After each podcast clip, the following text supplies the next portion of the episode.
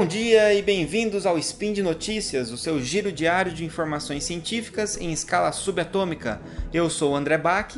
E eu sou o Fernando Maia. E hoje, dia 19 Coronian do calendário Decatrian, ou se você preferir, dia 17 de março do calendário Gregoriano, vamos falar sobre medicina e saúde. Inteligência artificial pode agilizar e baratear o diagnóstico de Parkinson e Alzheimer. Depressão pós-parto severa pode ter impacto comportamental nas crianças e nas mães a longo prazo. Pesquisadores examinam o potencial da meditação como terapia. Notícias.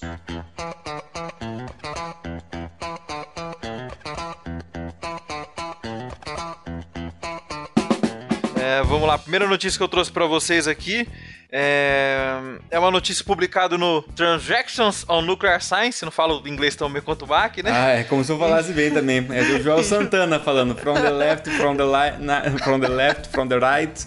Are you trying to fuck with me, my friend? Parece um russo falando. Publicado em 2015. Na verdade, né, ele pega o conceito da machine learning, que eu não vou me aprofundar muito aqui, tem muito mais material, tem que ter material muito maior na internet, que fala, na verdade, machine learning é um ramo da inteligência artificial que usa a computação para fazer análise de, de, grandes volumes de informação e com isso, e com isso o programa e a máquina vai aprendendo. Por isso o nome machine learning. O que, que eles fizeram? Para criar esse sistema, a empresa desenvolveu um, um baita um banco de dados constantemente alimentado com várias informações exames de diversos pacientes, pacientes que já tiveram diagnóstico por parte dos médicos do Parkinson e do Alzheimer. O que, que essa máquina, o que, que o sistema aprendia? Ele detectava variações sutis, muito sutis nos exames de imagem, que normalmente passa desapercebido pelo radiologista, que é o médico que analisa e lauda esses exames. Ou seja, qual é o, o resultado bom disso daí? Usando a inteligência artificial, a máquina conseguiu identificar sinais extremamente iniciais da doença, que, que as doenças deixam no cérebro. Muito diferente do, do ser humano do radiologista quando vai laudar, que não consegue uma acurácia tão grande. Como ele fazia isso? O algoritmo conseguia ver alteração na massa cinzenta e na substância branca. Quem quiser saber o que é melhor, ouve lá o, o SciCast de Sistema Nervoso Central, que eram alterações bem sutis, que isoladamente o humano não consegue diferenciar e diagnosticar como uma pessoa tem a doença ou não. Já no conjunto, pela machine learning, ela aprendia e via um padrão característico da doença. E qual a outra vantagem também desse sistema criado em Portugal? Ele levava em conta a análise da ressonância e não do PET scan. E a ressonância a gente sabe que é muito mais barato e muito mais facilmente encontrado do que o PET scan. E por que é importante? Primeiro, no Parkinson, o diagnóstico precoce ajuda a determinar a terapêutica mais adequada, e no Alzheimer, detectar precocemente significa que você trata precocemente. Isso é muito vantajoso para o paciente. Então, né, quem sabe daqui a um tempo o diagnóstico de doenças neurológicas degenerativas, né, ainda mais quando elas dependem de imagem, possam ter auxílio do, dos computadores. Sim, isso é muito legal. Outro dia eu vi uma matéria também mostrando até o, o grau de acerto é, do, do, diagnóstico pelo inteligência artificial foi maior do que do, dos próprios médicos por causa disso mesmo, porque eles têm essa capacidade, ele tem essa análise fria, digamos assim, de dados, né, de grande volume de dados que um médico sozinho, por exemplo, não tem capacidade, não teria como receber tanta informação e processar tanta informação quanto um computador, né? Mas é muito legal essa, par essa parceria, digamos assim, né? Entre usar ah, como uma é, ferramenta. Porque não, vai se manter, exatamente, né? não vai substituir, obviamente, um ser humano, mas vai ajudar e facilitar o diagnóstico. Então não é para ver com maus olhos, pelo contrário, né? Muito bem, é, a minha notícia ela saiu dia 31 de janeiro desse ano no JAMA Psychiatry é, é uma, uma, um journal, né? E o que, que ela diz, né? Que a depressão pós-natal severa, né? Quer dizer, depressão pós-parto, que a gente ouve falar bastante aí, ela pode trazer impactos comportamentais em crianças e na própria mãe. Então, por exemplo, as crianças né, cujas mães tiveram uma depressão pós-parto grave, persistente, é, acabaram tendo um risco maior de desenvolver alguns problemas comportamentais ali pela idade de 3 anos e meio, é, depois até um pouquinho mais velhos, por exemplo, tiveram mais dificuldade com matemática, por exemplo, tiveram maior chance de desenvolver depressão na adolescência. E além disso, as próprias mulheres que sofreram de depressão pós-parto também tiveram um risco maior de experienciar a depressão maior, né, a depressão clássica, após aí 11 anos, até 11 anos após o nascimento da criança, com risco aumentado, então. É, então, o que, que isso quer dizer? Que na verdade, tudo que acontece nesse, nessa, digamos assim, nessa, nesse tempo perinatal, né, que é, a, é, o tempo antes, logo antes, durante e após o nascimento da criança, ela pode gerar impactos é, de longa duração na criança. Então, não é o que acontece só no momento gerando um impacto momentâneo. O que acontece naquele momento pode gerar um impacto longo.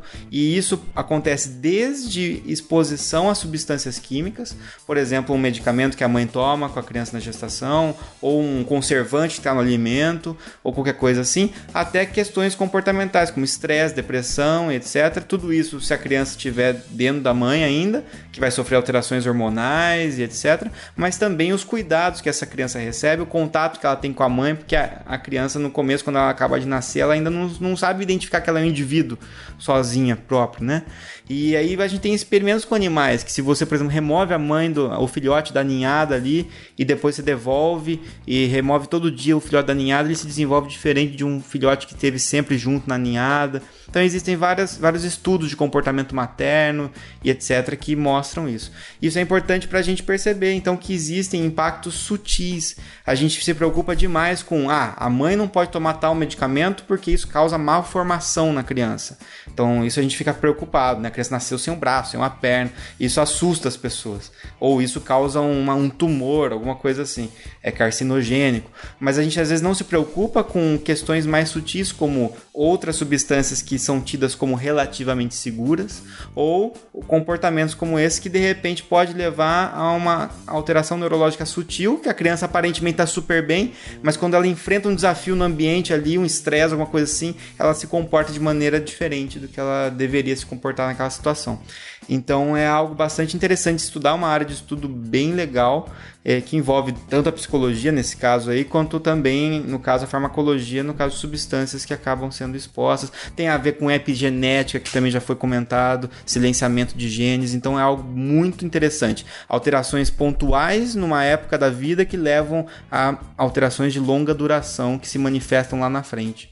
E isso, né, que a gente não pode negligenciar, porque assim, cada vez mais a gente tem que ficar atento nesses estudos, porque é o que muda a vida de uma pessoa. A pessoa tem uma depressão maior ou não, talvez muda o ramo que ela vai escolher no futuro, talvez muda a maneira com que ela vai lidar com o relacionamento. Exato, você imaginou, a, o indivíduo na adolescência desenvolve depressão e ele não entende a causa dessa depressão, mas parte dessa causa foi ele ter sido exposto a depressão pós-parto da mãe, cara. Então imagina como, como é interessante isso, como a gente pode começar a tentar prevenir isso mais cedo, né? E aí tem a questão do uso do antidepressivo para a mãe nessa fase da vida, se for uma depressão grave, que também tem o seu risco-benefício, porque o antidepressivo vai chegar até o leite da criança e tudo mais, mas então é uma questão bem difícil e às vezes a, a medicina não tem todas as informações que ela precisa para tomar essa decisão, uma decisão difícil para o médico tomar. E quando a medicina tem essas informações que o Bach falou, tem alguns núcleos familiares que simplesmente negligenciam a depressão uhum, da mãe pós-parto. Falando, não, não, isso é besteira. E ficar relevando a um plano mais secundário. Exato, exato. Então é importante, né? A gente tem um mês aí de prevenção de suicídio, setembro amarelo, etc. Uhum, com certeza. A gente tem que lembrar disso sempre, né? Cuidar sempre da saúde mental. Pesquisadores examinam o potencial da meditação como terapia.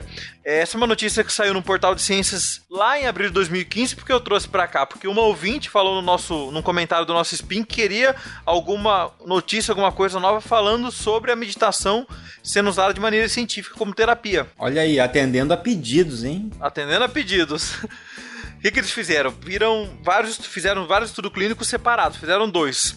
Para analisar a eficácia de um programa de meditação chamado Mindfulness, que tem uma tradução livre como Atenção Plana, que é um programa que hoje das meditações é que está mais na moda, está mais em voga que objetivava a redução do estresse para terapia para comprometimento cognitivo leve, ou seja, pessoas com problemas de memória e outras faculdades, mas sem ter demência associado, e também para dor de cabeça. O primeiro estudo que eles viram foi em relação ao comprometimento cognitivo leve. O que, que eles fizeram? Colocaram essas pessoas durante oito semanas para fazer essa meditação e viram que depois desse tempo elas tiveram recuperação da memória, juntamente com a tendência de ter menos atrofia no hipocampo, que é uma área muito importante, muito responsável pela memória, em comparação com os participantes que receberam outros tipos de cuidado. E essas descobertas, na verdade, o que, que elas fizeram? Elas chegam à conclusão de que a meditação pode afetar positivamente as áreas do cérebro que são afetadas pela doença de Alzheimer e, portanto, podem ser capazes de retardar o progresso, retardar o progresso da doença. E outro estudo também que eles, que eles fizeram foi em relação à dor de cabeça, né? Pegaram adultos com enxaqueca que praticavam mindfulness durante oito semanas e, e depois dessas oito semanas apresentaram crises em menores intensidades e essas crises são mais e essas crises foram mais brandas, comparando ao grupo controle que receberam cuidados médicos padrão. E o que, que, eles chegaram à conclusão? De que três sessões de treinamento de 20 minutos mais ou menos de meditação poderia reduzir a dor e a ansiedade diária em indivíduos saudáveis sem experiência de meditação prévia. E além de tudo, é um tipo de tratamento que não tem contraindicação, onde melhora muito a, a, os sintomas ansiosos e, e, por palavras da própria pesquisadora, ela disse: o que temos a fazer agora é continuar a descobrir exatamente como funciona e o que isso envolve. Que na verdade que é isso que a ciência faz. Pega aquilo que está rodando de maneira empírica e tenta explicar, tenta trazer para um tratamento mais dentro da população. Exatamente. É, a meditação está muito associada, quando ela está relacionada, sei lá, à cultura, etc., está muito associada à, à cultura oriental, né? A você ter, sei lá, o budismo e outras são práticas contemplativas ali, etc. E no budismo, por exemplo, é muito forte isso, né? E se você observar esse, a meditação que é feita no budismo, tem toda o, o caráter é, ritualístico, etc., que existe dentro de, por se tratar de uma religião ou de uma filosofia, alguma coisa assim. Mas você, se você isolar isso e só pegar a prática meditativa desses indivíduos, é, é, muito interessante, cara. Os, muitos estudos são conduzidos com essas pessoas que já têm esse hábito, né, de meditar e tudo mais. E a, a melhora que o cara tem na atenção, no foco, capacidade de concentração, é, é, muito interessante mesmo, cara. Então, assim, eu acho que realmente é algo que a, a gente não pode ter, até mesmo enquanto cientista, a gente não pode ter preconceito também, né? De pensar, ah, meditação, né? Meditação é um negócio nada a ver, né? E jogar isso num pacote de coisas que a gente acha que não fazem nada. É, na verdade, existe uma, um porquê disso, cientificamente falando. Né? Então, existe mudança, alterações, regulação de circuitos neuronais, alívio de estresse, né? e a redução de estresse leva à redução de liberação de cortisol, e redução de liberação de cortisol reduz também a morte neuronal em algumas áreas. Então, tem muita coisa relacionada aí que não é simplesmente, ah, não, eu meditei, fiquei ali na posição de lótus, sei lá, né? Tô igual o Buda ali, e isso é mágico, né? E vai acabar trazendo uma não é isso. É a forma como você respira, é a forma como você se concentra, é outra história. Então é bem legal mesmo, cara. Bacana. E eu falo assim, Bach, por experiência clínica própria, é, eu consigo indicar para alguns pacientes de zumbido que tem, consegue, a gente faz outros tipos de tratamento associado com mindfulness, que é esse tipo de meditação específica. É muito bom e tem um resultado muito bom na redução da percepção uhum. do zumbido. Já que o zumbido, é, boa parte da explicação dele é que, na verdade, é um circuito neural que você tem que uhum, tentar quebrar. Legal, cara. Muito massa. Muito massa. É isso aí, galera. Então aproveitem aí, né? Se tiver aí com estressado, se tiver aí com algumas questões, meditem, né? É bom, faz bem. É, deixa aí então seus comentários, o que, que você achou do cast. É, acessem, se você quiser mandar um, um, comentário maior, uma cartinha pra gente, manda lá para contato arroba e esse podcast aqui, juntamente com os demais podcasts científicos desse portal, só são viáveis graças à contribuição, à ajuda de vocês, seja divulgando ou seja contribuindo efetivamente com o patrono. Você tem o link aí para você participar. É isso aí, gente, e até a próxima. Beleza, valeu, até a próxima. E o André Bach é o Rodrigo Wilbur da Podosfera Brasileira. valeu, Mar.